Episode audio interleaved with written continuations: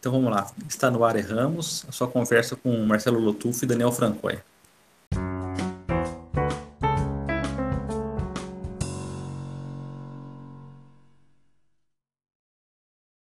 Estamos aqui para mais um Erramos. É...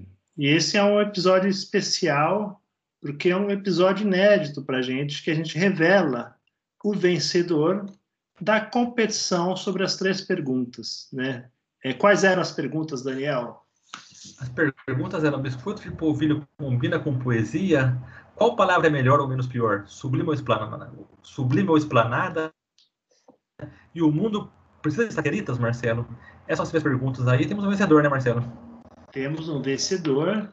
É, votação dos juízes foi uma votação unânime e o, o vencedor é o poeta é, e prosador é, Frederico Klumbi.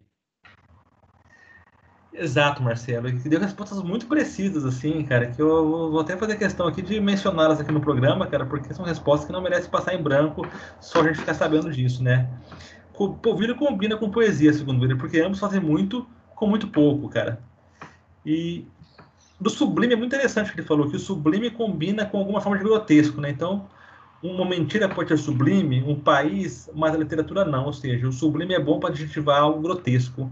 E sobre Saqueritas, ele fala assim, é muito pior pizza de estrogonofe, cara. Enfim, algo a falar sobre isso, Marcelo? Bom, eu vou deixar para você comentar a pizza de estrogonofe, que eu sei que você tem uma posição sobre isso aí, né? Eu só diria o seguinte, que é, é, sim, a poesia às vezes faz muito com pouco, né? Mas também tem grandes poetas verborrágicos aí que é, enfim, fazem muito com muito. Ah, sei lá, o Walt Whitman, por exemplo, quando nos seus momentos inspirados, gritando por Nova York, sobra poesia, ele derrama, derrama poesia, o, o homem, o bardo de, de Não, é Manhattan. É, é, aqueles pastéis lá que você vai morder, já vaza o recheio, né, Marcelo? Vaza o recheio. Com comparações culinárias aqui, mas o problema, é, o problema não é esse. O problema de você ser excessivo não, é ruim. O problema é quando o excesso ele vem na hora errada. Por exemplo, comparação com doce, então. Às vezes você vai, vezes você vai na padaria e compra um sonho. Um sonho por si só, um doce por si só é gostoso. Aí você morde, dentro, dentro dele tem muito recheio, que recheio que vaso, assim, sabe? Meu Deus do céu, cara. Então, agora eu tô sentindo gosto de chocolate, tô sentindo gosto de sonho, cara, sonho de donuts. E esse é o problema do excesso, né, cara? Não, com certeza. Ou também, né, quando o digamos assim, o excesso, o recheio está no lugar errado. Né? Isso é uma coisa que me irrita também. É, eu, por exemplo, né? não sei se você pegou isso, esse Ribeirão também teve essa fase, imagino que teve, mas teve um momento em São Paulo que meio que virou moda rechear pão de queijo. Então você ia comprar, você tinha as lojas de pão de queijo assim, e o povo tinha umas é, umas bisnagas enormes assim, né, com 50 recheios para você pôr no seu pão de queijo. Mas aí ia das combinações mais esdrúxulas, assim, desde o né, do, é, do repetitivo, pão de queijo com queijo, que assim, você fala assim, bom, mas já não tem queijo no meu pão de queijo, por que você vai pôr mais queijo dentro do meu pão de queijo? Né? Você tinha pão de queijo com queijo, pleonástico, ou você também tinha coisas do tipo pão de queijo com goiabada, ou pão de queijo com é, é, maionese e alho, sabe umas coisas assim? E aí ele, era um negócio que espetava dentro do pão de queijo, eles baixava a alavanca e enchia o pão de queijo de recheio. Enfim, eu que aí é um excesso, assim, é aquela poesia que não serve para nada. Excesso. É, a minha esposa, você sabe, né, Marcelo, que ela é de Minas. Então eu vou muito para Minas, cara, e eu, e eu e lá eles fazem muito pão de queijo recheado, mas é um, é um modo diferente de rechear pão de queijo. É basicamente, eles usam, eles fazem, na verdade, eles fazem um sanduíche de pão de queijo. Então eles usam, eles cortam o pão de queijo na metade assim, e usam como se, como se fossem duas, duas partes do pão, assim. E os recheios mais tradicionais lá é linguiça, linguiça caipira e pernil, cara. Eu lembro que logo que eu fui conhecer ela, assim, que eu fui ver, eu conheci na cidade que ela mora lá, que ela morava, é, eu fui numa festinha de família assim e tava tendo um pão de queijo assim e tinha um pernil, esses pernil que você é, ia tirando as lascas do pernil assim, igual tipo esses kebab. Espetinho assim, grego, é. É, espetinho grego e põe no meio do pão de queijo assim. Esse é um pão de queijo de respeito, cara, não, não é algo gourmetizado. É que tá, porque... é porque aí a ênfase tá no pão, entendeu? Tá usando o pão de queijo como pão para fazer o sanduíche, aí até vai. Mas essa coisa do, de, de pôr o recheio com uma bisnaga, não sei, não me convenceu. Não, não a bisnaga não combina com pão de queijo, Marcelo, nem com poesia, né, cara? Não, eu falo isso, mas assim, quando eu era criança eu adorava, porque a gente achava, sei lá, era febre. Todo mundo comia aqueles pão de queijo com os recheios nada a ver dentro. Hoje eu acho uma coisa assim que não, não, não, não sei como a gente fazia isso. Enfim, erros da juventude, todo mundo comete, né? Espero que sim, né, Marcelo? Porque se não cometer, houve algum problema, né, cara? Mas e a, a, sua leitura aí da pizza de estrogonofe? Essa que eu tô curioso. Cara, aqui, a pizza de estrogonofe é aquela coisa que é meio demonizada, né, cara? Eu já comi pizza de estrogonofe, Marcelo. Eu vou confessar aqui aos ouvintes de Ramos que eu já comi pizza de estrogonofe. Foi por engano. Eu pedi uma pizzaria uma vez, eu pedi uma pizza para entregar em casa. E o rapaz entregou uma pizza por engano, entregou uma pizza de estrogonofe lá em casa. Que por, uma, por um acaso, por uma perversidade, por uma ironia, enfim, era sabor Ribeirão Preto a pizza, né? Então era pizza Ribeirão Preto e pizza de cara, que dá ver com uma cidade tradicional, né, cara? E aí eu abri, abri tirei a, a tampa da, da, da, caixa da pizza, assim, eu, eu, eu vi um, eu só via só de batata palha, assim, né, cara? Mas tava com fome, comi, e não foi tão, não, não foi tão satisfatório assim, não, Marcelo. Ou seja. Gostou da pizza? Gostei da pizza estrogonófica. Não pedi de novo, mas assim, eu matei a vontade, matei a curiosidade, valeu a pena, Marcelo. Foi uma experiência que eu não me arrependo, cara. Mas eu não sei, na minha juventude, assim, a gente gostava aqui na minha casa. Meu irmão até hoje acho que gosta. Pizza de frango com milho. Ah, você, é, você é mais canônico, né? Eu cresci, meus pais, eles adoram pizza tudo, né? Aquelas pizzas que vai tudo. É calabresa, presunto, ervilha, enfim, vai tudo na pizza, cara. Mas eu, eu, Ribeirão Preto não respeita nenhum lugar, né? Ribeirão Preto é um lugar meio bárbaro, assim, cara. Então, eu pedi uma pizza semana, aí é, chegou a caixinha da pizza, assim, aí tinha um coliseu romano, assim, na caixa da pizza, assim. Aí tinha uma, uma espécie de Wikipedia da Itália, assim, é, é tipo assim, é, coliseu. Aí começava assim, no Coliseu os, o, lutavam os gladiadores, que eram os lutadores de MMA da antiguidade, cara. Eu li aquilo e falei, cara, nem vou ler o resto, sabe, cara? Esse é o nível da nossa. de, de como a gente pensa pizza aqui em Ribeirão Preto, cara. O, o Frederico Clube tem um ponto aí, né? Que se a gente permite pizza de estrogonofe, não podemos também é, vetar as saqueritas. Exatamente. E numa comparação, acho que essa creta, essa creta é mais gostoso que o estrogonofe, cara. Eu, talvez porque, eu gosto muito, muito, de álcool, cara. Então, se tivesse que escolher uma saquerita no estrogonofe, hoje eu pegaria uma saquerita, cara. Muito bem. Bora os poemas? Vamos lá, Marcelo. Quem quer começar hoje, cara? Uai, é, tanto faz. Posso começar. Então começa você. Eu pensei, na verdade, em ler dois poeminhas aqui, né? Do Sebastião Shoa Leite é, meio como forma de fazer propaganda, talvez, não sei, dessa revista nova que lançaram, que chamou Ouriço, né? O pessoal lá de BH lançou. E, enfim, tem poesia, ensaio, crítica na revista, publicado pela Macondo, né? Editora Macondo. Então, eu, esses dois poeminhas abrem a revista são o seguinte. Minha antipoemia vômitos míticos, vertigens antilúcidas, o irrespiratório, parar no meio da marcha, intermitente, claudicante, pés torcidos, coluna torta, gogó torto, aftas terçóis, encapsulações enigmáticas, sem erguer o braço, corda vocal arranhada, calar-se, pés inchados, flebites, etc., cusquitandem, abutre, paciência mea. E o outro poema é Vinde águas. Ou metais alcali, alcalínicos por dentro, lavar as vísceras envenenadas em sorvos de fios de prata, de alma lavada, com o corpo seco e oco, sem nada, limpo. E aí, Marcelo, por que você escolheu os poemas, cara? Cara, eu confesso que eu queria ler algo da revista e eu, eu gosto do Sebastião Choalete. Achei que esses poeminhas eram é, interessantes. Quer dizer. É aquilo que o Frederico Clume falou lá, de fazer muito com pouco, né? Quer dizer, são palavras quase que elas podem ser lidas meio soltas assim, mas que também vão formando um conjunto, né, que faz um comentário né, um comentário mais sobre as coisas gerais, assim, né? Minha antipoemia, quer dizer, é, é meio aquilo que vem depois ali da boemia, né? É passar mal por aquilo que você fez, talvez, né? De vômitos, vertigens, não tá nada lúcido, claudicante, pés torcidos, torto, aftas, mas é isso, faz parte, né? Você tem que arcar com as consequências. Exatamente. A poesia do Sebastião Cholete é uma poesia que ela me causa é uma, é uma reação um pouco ambígua, porque para mim é uma poesia do incômodo às vezes, né? As palavras que ele escolhe, não tanto as palavras, as palavras e os sons também são é, é como se fosse uma poesia toda cheia de espinhos, né? cheia de arestas, né?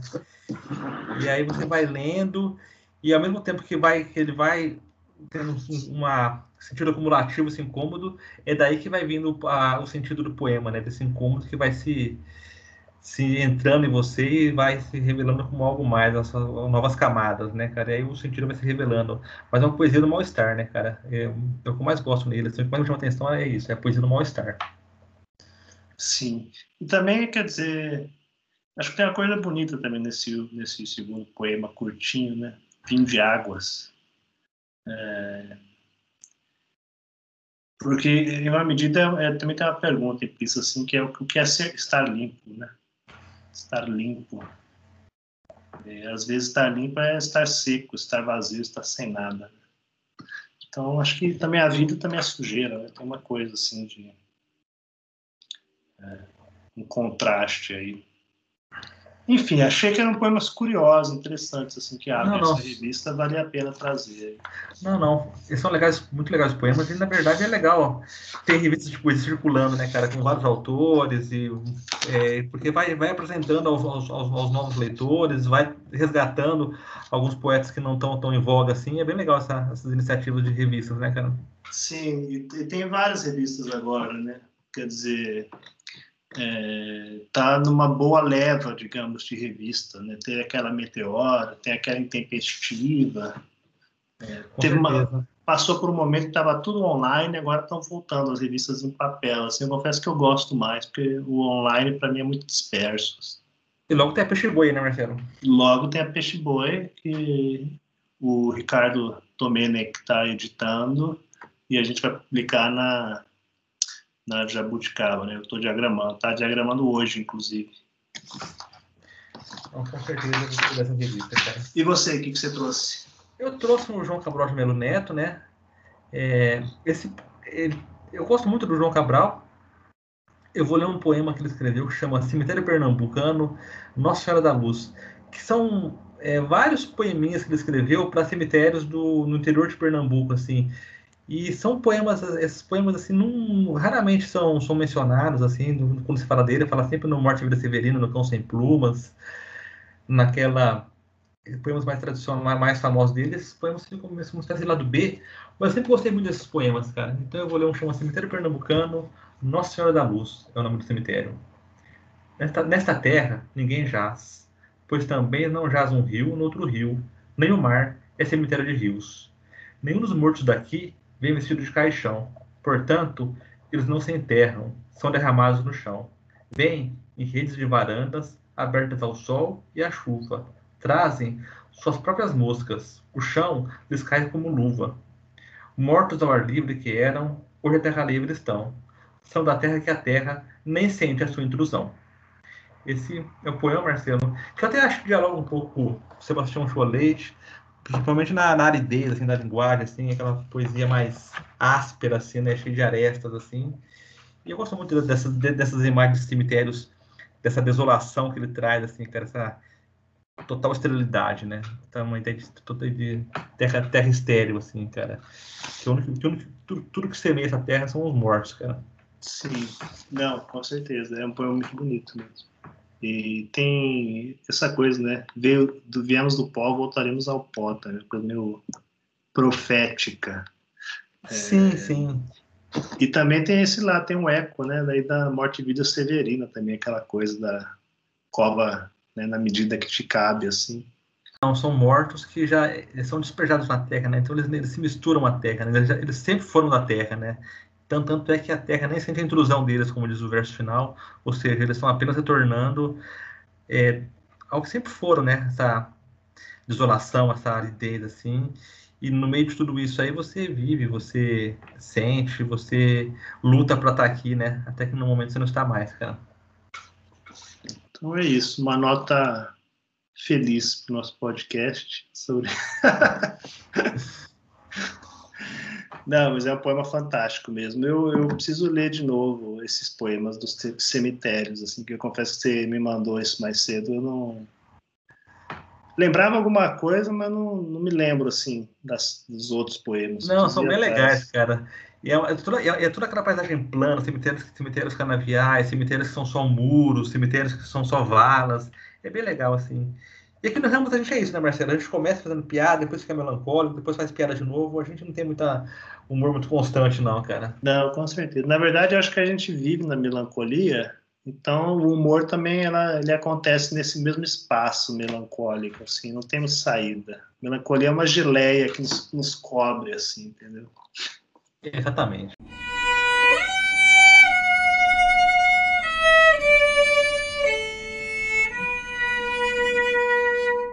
Bom, retornando para o Erramos aqui, e acho que o mais legal de fazer o podcast, o Erramos, né, Marcelo, é que a gente tem contato com várias pessoas diferentes e a gente recebe mensagens que a gente fica um pouco confuso às vezes, né? E essa semana a gente recebeu talvez o e-mail mais estranho da história do Erramos, cara, que uma, uma fonoaudióloga se apresentou pra gente, falando que é especialista em terapeuta de fala para poetas e se apresentou para melhorar nossa dicção, Marcelo. E é algo muito. Eu fiquei assim, lisonjeado ao mesmo tempo. Enfim, o que você acha sobre isso, Marcelo? O que, que eu acho sobre isso? Olha, eu, não sei, né? Eu acho que, na verdade, assim, talvez não, não pareça, né? Nossa dicção não seja uma dicção radiofônica, mas acho que a gente, nós dois temos já um histórico com, com fonoaudiólogos, né? Então, isso aqui já é uma versão muito melhorada do que podia ser. Exatamente, né? Eu não sei também, Marcelo, se eu quero ser a melhor versão de poeta que eu posso ser, cara, a melhor versão de podcaster que eu posso ser, chame Ramos programa, né, Marcelo? É, é um lugar, é um programa gago, né? É um programa e, de fato, eu fui muito fonoaudiólogo, né, Marcelo? Eu, eu usei aparelho durante mais de 15 anos na, na minha infância, na minha juventude. Usei todo tipo de aparelho, aqueles freios de burro, que você imaginar, eu usei, cara. Eu tinha um problema na musculatura da boca, da língua, da, da boca, então eu frequentei fonoaudióloga durante muito tempo. E eu fazia uns exercícios estranhíssimos, assim, em fonoaudiologia, cara. O mais estranho de todos, assim, é que eu, eu tinha que levar um pão, um pão com alguma coisa na, na sessão, assim, levava sempre pão com presunto, assim, e a fonoaudióloga mandava comer o pão na frente dela, cara. Ela ficava, ela ficava mastigando o pão, assim, ela ficava analisando se estava mastigando certo, assim, cara. E é uma coisa muito estranha, sabe? Você tá comendo um pão, a pessoa te analisando, assim, sabe, cara? Enfim, acho Olhando. Que... Você tá comendo certo, tá comendo Exatamente, certo. cara. Eu mastigava, assim, cara, enfim. Era sempre pão com presunto que eu levava, cara. Eu, eu perguntei para minha mãe, né? Porque eu tenho essa, essa lembrança assim, de ir na fono de criança, né? Eu perguntei para minha mãe, ela falou assim: era você ou era o seu irmão que ia na fono? Ela também não lembrava direito quem é, porque nós somos três, né? Eu tenho dois irmãos e é tudo bem perto, assim, né? Então ela falou assim: dois de vocês fizeram muita fono, o outro não. Agora não lembro qual que era, qual que foi. Eu falei, ô louco. Mas eu lembro de uma coisa da fono que era uma fono que tinha uma abordagem assim holística, sabe? Que o seu falar, na verdade, estava, estava é, conectado com toda a sua história, uma coisa psicanalítica, assim, como você aprendeu a andar, a se movimentar, tudo isso tinha a ver com o negócio da fono, né? com o jeito de falar e tal. Então, às vezes, ela, você precisava fazer uns exercícios para melhorar a sua locomoção, para ver se isso ajudava você a recuperar o jeito, enfim, a melhorar o jeito, né, sua dicção e tudo mais. Então tinha uns exercícios assim de rolar no chão, umas coisas assim. Era uma uma fonoaudióloga que me lembrava, deu umas coisas hoje olhando assim do Arthur, assim, sabe? É um teatro do gutural, assim, mas era da fonoaudióloga. A gente criança precisava rolar no chão, aí gritar, fazer barulhos, umas coisas assim para melhorar a dicção. E não sei, acho que dentro do, do, do, das possibilidades sobrevivemos e todos falamos relativamente é compreensível, digamos assim, nosso discurso. Exatamente, Marcelo. Nós estamos aqui orgulhosos do nosso erro, temos nossa experiência com fonoaudiólogos. Isso aí foi só a ponta do iceberg, né? Das coisas que nós já passamos na nossa nosso passado tenebroso aí, nosso passado de formação. E estamos aqui lendo poesia, mas te agradeço sinceramente a clínica. E, nós, então eu vou inverter hoje o bordão de Ramos, né? Falar que Erramos apoia a clínica melopeia. É isso, hoje está tá feito, né? Sem comercial, a gente, a gente, a gente faz aqui o comercial. Quem tá, poetas que estão querem declamar, né? Que nem Rui Barbosa, né? Ou Olavo Bilac, procurem a clínica Melopeia, né? É, que atende o Brasil inteiro. Exatamente. Terapeuta de fala tá aí, cara.